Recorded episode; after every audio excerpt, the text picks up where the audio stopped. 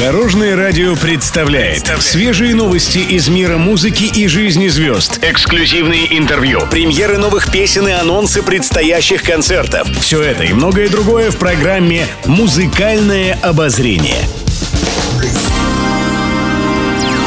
Добрый день. В студии Алена Арсентьева, и это программа «Музыкальное обозрение» на Дорожном радио. Пишет пресса. Свежем интервью Михаил Боярский назвал свое место силы в Москве. Известно, что актер и певец проживает в Санкт-Петербурге. А вот в столице ему близка киностудия «Мосфильм» и район вокруг нее. Поэтому, когда актер приезжает в Москву, он останавливается в гостинице на Мосфильмовской. Боярский также добавил, что ему нравится бывать на набережной Москвы-реки. А еще Михаил Сергеевич рассказал о своей супруге, актрисе Ларисе Лупиан. Он отметил, что благодаря ей хорошо выглядит. Она гоняет актера на зарядку, следит за питанием, а также заставляет бросить пагубные привычки. Также Боярский отметил, что жена – замечательный партнер на сцене, и ругаются они только на профессиональные темы. Но мы находимся в материале очень крепко, и сбить нас с толку невозможно, заключил актер.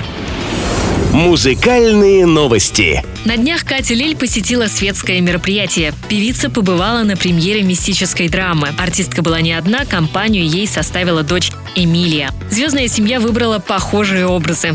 Эмилия блистала в модном пиджаке, светлых джинсах и стильных кедах. Сама Катя Лель была одета так же, лишь отличался цвет пиджака. Ходе мероприятия певица призналась, что дочь выполнила ее заветное желание. Недавно Эмилия окончила музыкальную школу и получила красный диплом. Это для меня невероятное счастье. Я об этом даже не мечтала, призналась артистка. Певица отметила, что не хотела отдавать Эмилию в музыкальную школу, так как это занимает слишком много времени. Но, добавила она, дочь сама решила, что будет учиться играть на фортепиано. Еще больше интересных музыкальных новостей завтра в это же время на Дорожном радио. С вами была Алена Арсентьева. До новых встреч в эфире. Будьте в курсе всех музыкальных событий. Слушайте «Музыкальное обозрение» каждый день в 15.30 только на Дорожном радио.